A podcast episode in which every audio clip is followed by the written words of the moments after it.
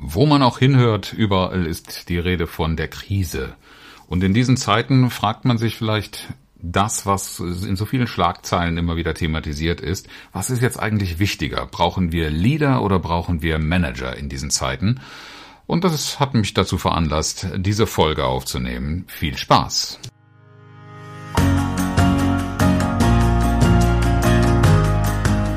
Herzlich willkommen zu Führen im Team deinem Podcast für Führungskultur und gute Teamzusammenarbeit.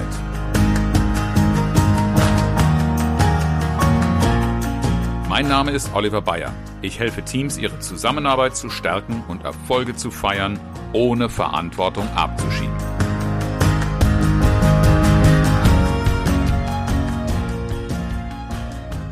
Leader versus Manager ist auch eine Frage, die in den Führungskräfteseminaren mit meinen Gruppen immer wieder mal diskutiert wird. Was ist eigentlich wichtiger? In der kommenden Woche starte ich wieder mit einer Gruppe von Talenten für den Führungsnachwuchs bei einem Kunden. Und das erste Thema, was wir dort bearbeiten, ist, was ist eigentlich meine Rolle als Führungskraft?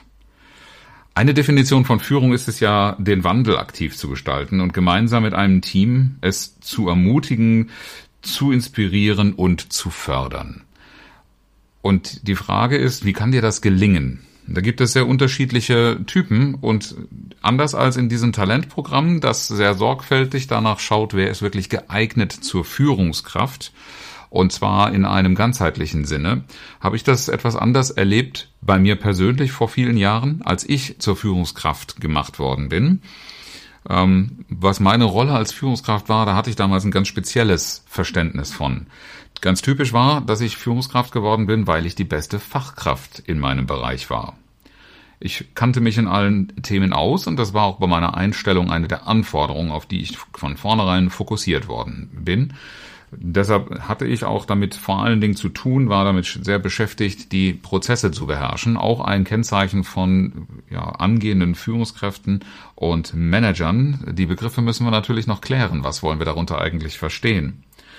Ah, aber zurück zu mir, warum bin ich ausgewählt worden? Ich konnte einfach alle Fragen beantworten und ich habe die auch gerne beantwortet. Ich habe das hat mich immer gerne in dieser Rolle gesehen, dass man zu mir mit jeder Frage gerne kommen konnte und jederzeit eine offene Tür vorgefunden hat bei mir.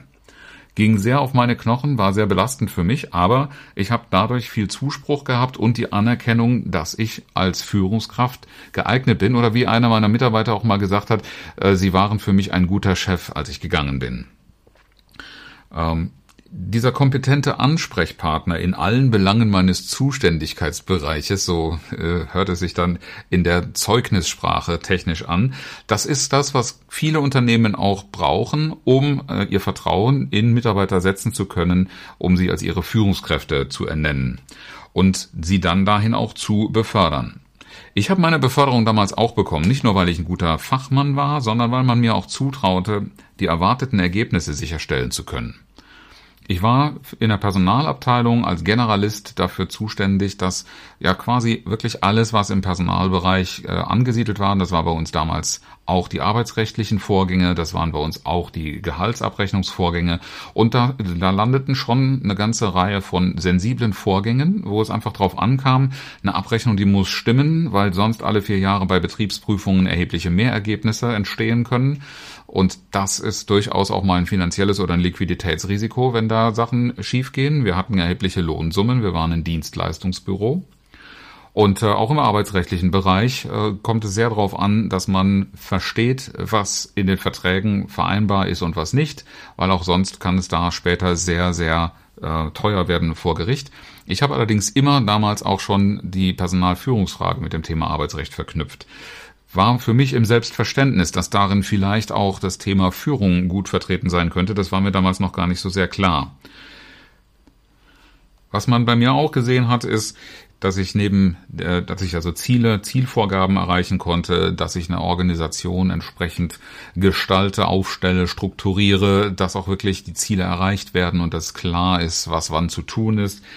Und in diesem Sinne vorausschauend zu agieren, das ist schon etwas, was ich auch heute als Trainer immer wieder sehr, sehr gerne äh, heranziehe und äh, warum man mir auch äh, durchaus den einen oder anderen Rat gerne abkauft. Darüber hinaus Problemlösungskompetenz äh, ist etwas, was natürlich auch wichtig ist. Und wir sind immer noch im Bereich des Managens. Das, was ich jetzt gerade beschrieben habe und was man mir zugetraut hat und was ich durchaus auch nachweislich erreicht habe, war ein guter Manager zu sein. Also wirklich planvoll vorzugehen, für Ergebnisse zu sorgen und für entsprechende Strukturen äh, und die, diese Dinge auch zur Verfügung zu stellen. Also wirklich im Sinne einer Organisation viel zu tun. Völlig neu für mich damals in der Rolle war, wie nehme ich denn die Kollegen, die ehemaligen Kollegen, die jetzt auf einmal meine Mitarbeiter waren, mit auf diese Reise? In meiner neuen Rolle als Chef. Das ist ja sowieso schon nochmal eine ganz, ganz spezielle Herausforderung, wenn man aus der Kollegenrolle in die Führungsrolle wächst. Denn auf einmal müssen die ganzen Beziehungsverhältnisse neu geordnet werden. Das habe ich damals noch nicht so richtig gut auseinanderbekommen, die, die Beziehung zu meinen ehemaligen Kollegen jetzt als Mitarbeitern weiterhin positiv zu pflegen, aber klar zu machen, meine Verantwortung ist jetzt eine andere. Unser Zusammenspiel, unsere Arbeitsteilung ist eine andere und zwar aus guten Gründen. Im Thema, also was zu einer guten Führungskraft gehört, das sind so fünf wesentliche Elemente, die ich äh, damals noch nicht so auf dem Plan hatte. Das geht los bei dem Thema Selbstführung. Und das hatte ich durchaus durch Literatur, durch das Studium und auch durch meine persönliche Entwicklung schon sehr, sehr stark betrieben. Mir war das immer schon wichtig, ein Vorbild zu sein und dementsprechend vorzuleben, was ich auch von meinen Mitarbeitern erwartet habe. Dazu gehörte ja konsequent zu handeln, ähm, auch zu erkennen, wo bin ich gefordert in meiner Entwicklung, wo muss ich was tun äh, und entsprechend daran zu arbeiten, was notwendig ist. Aber die Richtung, wohin das gehen sollte, also eine Vision, was müsste dann mal das Ergebnis sein, äh, so etwas zu entwickeln und dafür am besten auch noch andere zu begeistern, das war so etwas, da hat man mir damals noch überhaupt nichts von erzählt. Ich habe einfach nur funktioniert, ich habe erfüllt, ich bin quasi in die Fußstapfen meiner Vorgängerin getreten und ähm, habe nach Kräften versucht, genauso gut zu sein wie sie. Sie war, ähm, das waren ziemlich große äh, Fußspuren, in die ich da reingetreten bin, äh, denn sie war 35 Jahre im Unternehmen, sie war eine Institution und äh, der erste Rat, den sie mir gegeben hat, ist, äh, finden Sie Ihren eigenen Weg, Herr Bayer. Ähm, aber wie dieser aussehen sollte, wohin der führen sollte, habe ich nicht wirklich klar gemacht. Ich habe ähm, ja, so ein bisschen vor mich hingearbeitet, was ganz gut funktioniert hat eine Zeit lang, aber was sich dann irgendwann totgelaufen hat. Und was sich natürlich auch gezeigt hat in den Erwartungen an Mitarbeiter, war ich in der, Kon in der Kommunikation nicht besonders überzeugend und mitreißend gemeinsam Prioritäten zu setzen, so dass also bei mir wie auch bei den Mitarbeitern klar ist, was als nächstes zu tun ist und das entsprechende Commitment und den Fokus für das, was jetzt im Moment wichtig ist, was als nächste Schritte vorangetrieben wird hatte ich keinen blassen Schimmer, wie ich so etwas äh, gemeinsam entwickle. Ich bin da in eine Kultur reingewachsen, die ich auch heute in vielen Unternehmen immer noch vorfinde, wo es eigentlich ganz klar ist, man fragt den Chef und der sagt, was zu tun ist. Und wenn er das nicht tut, dann ist er eine schlechte Führungskraft. Auch das kriege ich von vielen Teilnehmern gespiegelt in Kommunikations- oder in Führungsseminaren, dass man genau das vermisst. Dass Entscheidungen getroffen werden, dass Prioritäten vorgegeben werden. Dabei muss gute Führung eigentlich dabei äh, mitwirken oder das Ganze so entwickeln, dass das nicht mehr alleine ein Vorgang ist, der von der Führungskraft abhängt. Eigeninitiative entwickeln zu lassen, Vertrauens aufzubauen. Das war etwas, das hatte ich intuitiv schon mit auf dem Plan, aber ich habe damals gar nicht die Vorstellung gehabt, dass das meine Aufgabe als Führungskraft sein könnte. Und zwar warum? Naja, das Vertrauen, auch wirklich selbst mal ins Risiko zu gehen und eine Entscheidung, die man mir jetzt nicht direkt zugeordnet hat, trotzdem zu treffen, weil die Situation es einfach braucht und weil ohne die Entscheidung nichts vorangeht. Solche Initiative zu entwickeln und da rein zu vertrauen, dass das gewollt ist und dass das auch akzeptiert wird von meiner Führungskraft, das war tatsächlich auch nicht die Kultur, die ich damals in meiner Praxis kennengelernt hatte. Ähm, da war ich auch nicht unbedingt aufgestellt, das in mein Team reinzubringen. Würde ich heute, nein, habe ich auch mit meinem Team, mit meinen Mitarbeitern Mitarbeitern in meiner Selbstständigkeit ganz anders gemacht.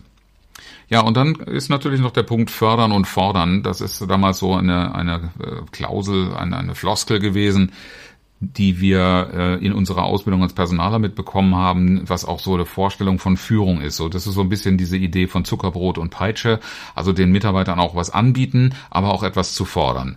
Anbieten, da war ich groß drin, das habe ich immer gerne getan und habe mich dann gewundert, warum diese Angebote nicht angenommen worden sind.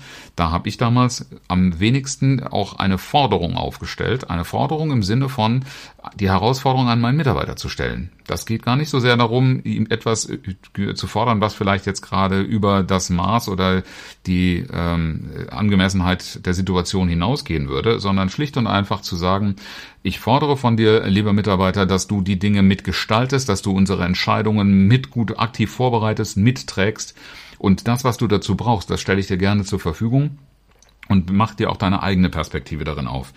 Äh, ich muss gestehen, ich war damit mit dieser Idee äh, damals völlig überfordert, weil ich selbst noch gar nicht in diesem Selbstbewusstsein, ich habe etwas zu gestalten unterwegs gewesen bin. Kompetenzen, um den Wandel zu gestalten, das ist das, was diese Zeiten hier brauchen. Und damit eben auch den Wandel voranzubringen. Das war damals etwas, wo ich erst Stück für Stück reingewachsen bin, mit, ja gut, der mir eigenen Art und Weise. Äh, lösungsorientiert war ich immer schon. Und entsprechend, als die Probleme auf mich äh, zukamen oder mir zugetragen worden sind, dann habe ich entsprechend reagiert und habe sie gelöst. Aber äh, da vorausschauend äh, proaktiv zu agieren, zu sehen, was wird da kommen und damit umzugehen, das war ein ziemlich langer Weg. Äh, und das war auch nicht unbedingt gefördert von der Unternehmenskultur, in der ich unterwegs war. Ein Leader zu sein, ist etwas, das mir damals sehr, sehr schwer gefallen ist und was auch im Verständnis von vielen Nachwuchsführungskräften etwas ist, was man erst wecken darf. Was ich damals schon gewesen bin, das ist ein Manager.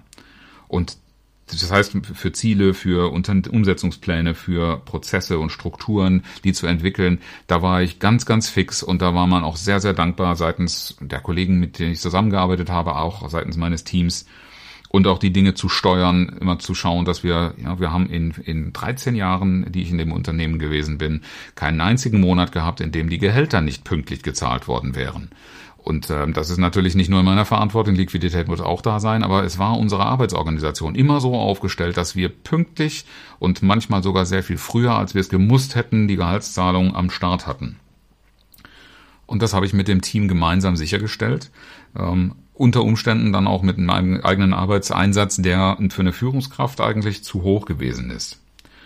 Wie auch immer, es war ein sehr anspruchsvolles Tätigkeitsgebiet, wann, wenn immer Probleme aufkamen. Ich war der Troubleshooter, ich habe also auch für die Problemlösung gesorgt, was die Kompetenz meines Teams nicht unbedingt äh, entwickelt hat, aber was auf jeden Fall das Vertrauen in meine Person sehr gestärkt hat. Und das wäre wiederum etwas, was hätte ich damals mehr Vorstellung von Führung gehabt, mir eine sehr, sehr starke Grundlage gegeben hätte. Wie oft lese ich heute Schlagzeilen, bist du Leader oder bist du Manager? Und dann wird äh, in der Folge auch oftmals der Manager so ein bisschen in Misskredit gezogen, als würde er sich nur um Technokratisches beziehen. In meinem Verständnis, und so arbeite ich auch mit den äh, Teams, mit, mit den Nachwuchsführungskräften, äh, ist beides erforderlich. Eine Führungskraft, die sich nur auf ich reiß die Leute mit konzentriert, hat zu wenig Grundlage, um auch das Vertrauen auf die Dauer zu genießen, in Entscheidungen und auch in den Ratschlägen, die weitergegeben werden. Und aus meiner persönlichen Erfahrung braucht auch jede Führungskraft noch eine Mindestverwurzelung in der Branche und auch in dem, ähm, wo sie am Arbeiten ist, wo sie, wo sie unterwegs ist und wo sie für Ergebnisse sorgen soll. Was wichtiger ist, Managing oder Leading, ich bin der Meinung, eine Führungskraft funktioniert nur gut und kann erfolgreich äh, sein, wenn sie beides ist, wenn sie gleichermaßen als Manager erfolgreich ist und als Führungskraft. Gleichwohl in der Praxis sehe ich, dass die Führung oft viel zu kurz kommt und die Führungskräfte erzählen mir auch immer, dass sie viel zu wenig Zeit haben fürs Führen. Das ist natürlich so ein bisschen die Katze, die sich in den Schwanz beißt, weil wenn ich nicht priorisiere zu führen, finde ich auch keine Entlastung im Management und muss für die Ergebnisse selber sorgen. Ich weiß, wovon ich rede. Genau das habe ich nämlich damals auch falsch gemacht. Und dazu gehört dann einfach noch ein bisschen Expertenwissen als Verwurzelung. In diesen Zeiten wollen Menschen auf ihre Führung vertrauen. Das merkt man ja allenthalben bei den Schlagzeilen zurzeit und wie darauf reagiert wird. Die Stimmung ist immer ganz, ganz schnell da, dass man der Führung nicht mehr vertraut, weil sie entweder zu wenig führt oder weil zu wenig Management erkennbar ist. Willst du also erfolgreich als Führungskraft sein, dann befolge drei wesentliche Punkte. Erstens verstehe etwas von dem, worüber du sprichst. Das wird im Zweifel aber schon genau die Grundlage dafür gewesen sein, dass du überhaupt zur Führungskraft befördert worden bist. Zweitens, stelle die Steuerung und das Monitoring dessen sicher, was in deinem Verantwortungsbereich passiert, damit die Ergebnisse rauskommen. Und drittens, nimm die Menschen mit auf die Reise, gib ihnen Orientierung, stärke ihre Motivation und entwickle ihre Kompetenzen. Es wird dir gedankt werden mit bisschen besseren Ergebnissen, ohne dass du permanent höheren Druck und Stress verspürst. Und das stiftet am Ende mehr Freude und Sinn bei deiner Arbeit. Um dein Team oder deine Führungskräfte dahin zu entwickeln, stehe ich dir natürlich gerne zur Seite. Buche dir gleich einen kostenlosen Erstberatungstermin. Den Link dazu findest du in den Show Notes. Ja, und auch heute wieder ein inspirierendes Zitat, heute von Philipp Rosenthal. Manager. Der Mann, der genau weiß, was er nicht kann und sich dafür die richtigen Leute sucht. Dank fürs Zuhören und schön, dass du dabei warst. Bis zum nächsten Mal in diesem Podcast, wenn es heißt Führen im Team, Zusammenarbeit stärken und Erfolge feiern, ohne dass Verantwortung abgeschoben wird. Ich freue mich auf dich.